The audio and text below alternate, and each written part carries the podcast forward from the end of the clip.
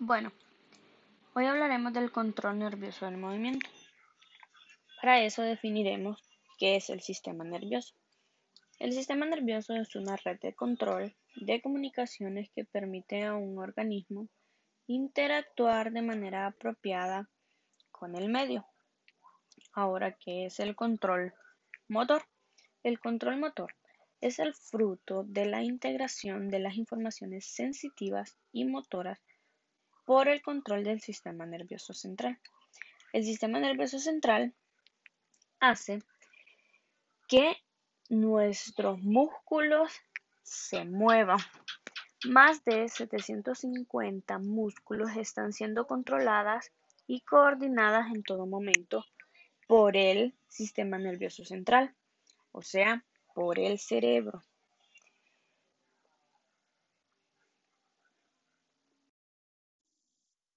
El cerebro es el centro del control del sistema nervioso. El cerebro controla virtualmente todos los procesos mentales y físicos.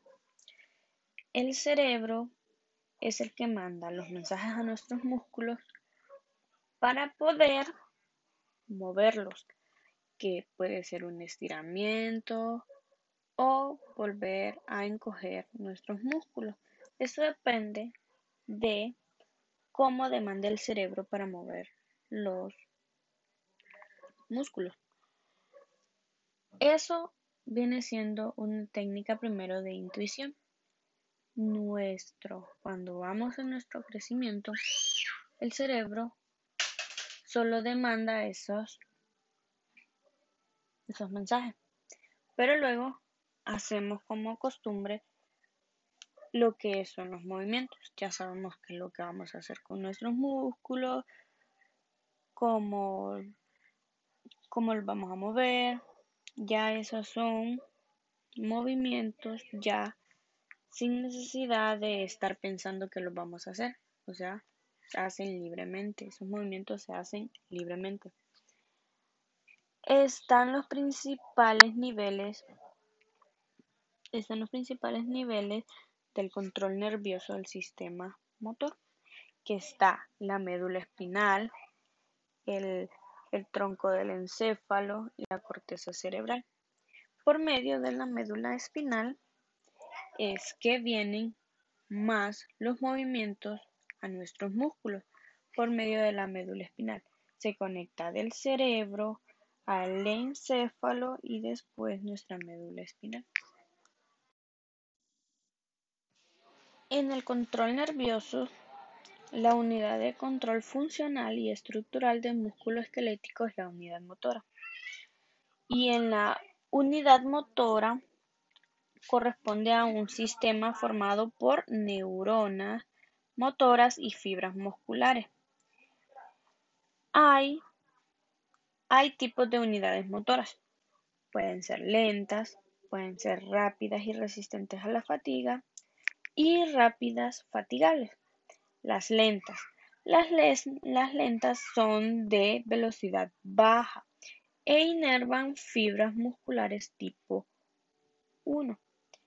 Las rápidas y resistentes a la fatiga son de alta velocidad de conducción e inervan fibras musculares de tipo 2A.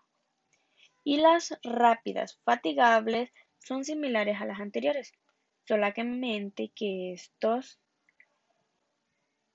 estas unidades motoras inervan fibras musculares de tipo 2B. En el sistema motor existe una organización jerárquica y una organización en paralelo. En la organización jerárquica Está la médula espinal, el tronco encefálico y las cortezas motoras. En la médula espinal se dan los movimientos reflejos y rítmicos.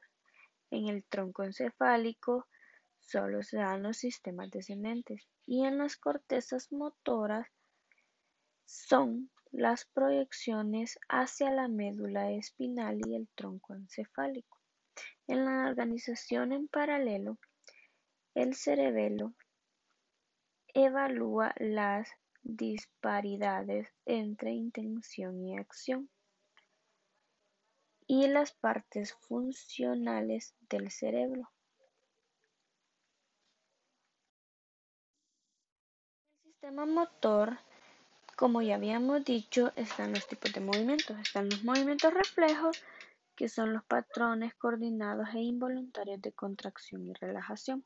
Esto quiere decir que si un objeto se nos cae, nuestro cerebro demanda un reflejo para poder atraparlo y ese sería un movimiento reflejo. El movimiento rítmico son movimientos repetitivos y, producidos por patrones estereotipados de contracción muscular. ¿Qué quiere decir contracción muscular? Que estos movimientos se repiten depende de la acción que uno esté haciendo. Puede ser que uno esté haciendo ejercicio y hace un solo movimiento y ese movimiento se repita. Ese puede ser un movimiento rítmico. Los tipos de movimiento voluntarios son los movimientos organizados en torno a una acción con un objetivo. Esto quiere decir que nuestro cerebro da impulsos voluntarios. Nuestro cuerpo se puede mover de forma voluntaria para hacer cualquier acción y ese sería un movimiento voluntario.